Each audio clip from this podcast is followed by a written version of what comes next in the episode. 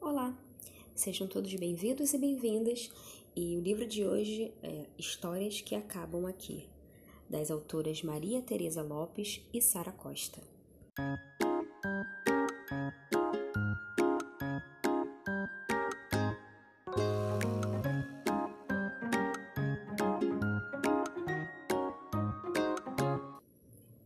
A abóbora menina, para Inês, que também um dia voará.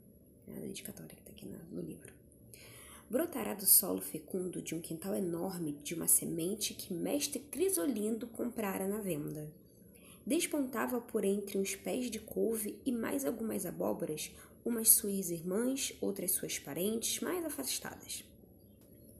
Tratava com o devido esmero, adubada à maneira, depressa cresceu e se tornou uma bela moçoila roliça e corada. Os dias corriam serenos, enquanto o sol brilhava, tudo era calma naquele quintal. Sombra dos pés de couve, rega a horas devidas, nada parecia faltar para que todos fossem felizes. As suas conversas eram banais. Falavam do tempo, de mestre Crisolino e nunca, mas nunca do futuro que os aguardava. Mas a abóbora menina, em vez de se dar por satisfeita com a vida que lhe havia sido reservada, vivia entristecida e os seus dias e as suas noites eram passados a suspirar. Desde muito cedo que a sua atenção se virara para as borboletas de cores mil que bailavam sobre o quintal. E sempre que alguma pousava perto de si, a conversa não era outra senão esta: Diz, menina borboleta, como faz para voar? Ora, menina abóbora, que queres que eu diga? Primeiro fui ovo, quase invisível.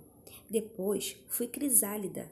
E depois, olhe, depois alguém me pôs estas asas e assim voei. Ai, como eu queria ser como você e poder sair daqui, ver outros quintais.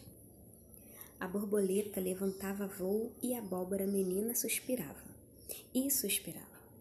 E de nada servia os consolos de suas irmãs, nem o consolo dos pés de couve, nem o consolo dos pés de alface que cresciam ali perto e que todas as conversas ouviam. Certo dia passou por aqueles lados uma borboleta mais viajada e foi pousar mesmo em cima da abóbora. De novo, a mesma conversa com os mesmos suspiros. Já que você tem um desejo enorme de voar e você nunca terá asas, só restará uma solução. Deixa ser levada pelo vento sul, que não tarda nada a chegar. Mas como? Não vê que eu sou roliça? Não vê que eu tenho engordado desde que deixei de ser semente? E a borboleta explicou à abóbora menina o que ela devia fazer. A única solução seria cortar com um forte laço que a ligava àquela terra-mãe para poder ser levada pelo vento. Mas adiantou a borboleta que daria uma palavrinha ao tal vento, por sinal seu amigo, e aconselhou todos os habitantes do quintal a segurassem bem quando ele chegasse. Ninguém gostou da ideia, à exceção da nossa menina abóbora. Vamos perder-te, lamentavam-se as irmãs. Nunca mais te veremos, sussurravam os pés de alface. Mas a abóbora não queria saber de nada. E logo essa noite, quando todos dormiam, a abóbora menina tanto se esfregou no chão tanto se esticou que ela conseguiu se soltar e assim permaneceu solta, aguardando o vento sul com todos os sonhos que uma abóbora ainda menina pode ter na sua cabeça. Não esperou muito a abóbora menina. Dois dias tinham se passado e logo pela manhãzinha o vento chegou.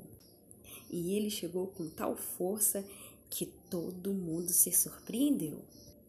Mestre Crisolindo pegou a enxada e foi para dentro de casa. As flores e as hortaliças, já prevenidas, agarraram-se ainda mais à terra. Só a abóbora que se alegrou. E de peito rosado, bem aberto à tempestade, agarrou pacientemente a sorte que a esperava. Quando um redemoinho de vento pegou ela e a ergueu nos ares, não sentiu nem medo, nem pena de partir. Adeus, minhas irmãs! Adeus, meus companheiros! Até um dia! E vou direitinha ao céu sem fim. Para onde seguiu? Ninguém sabe. Onde foi parar? Ninguém imagina.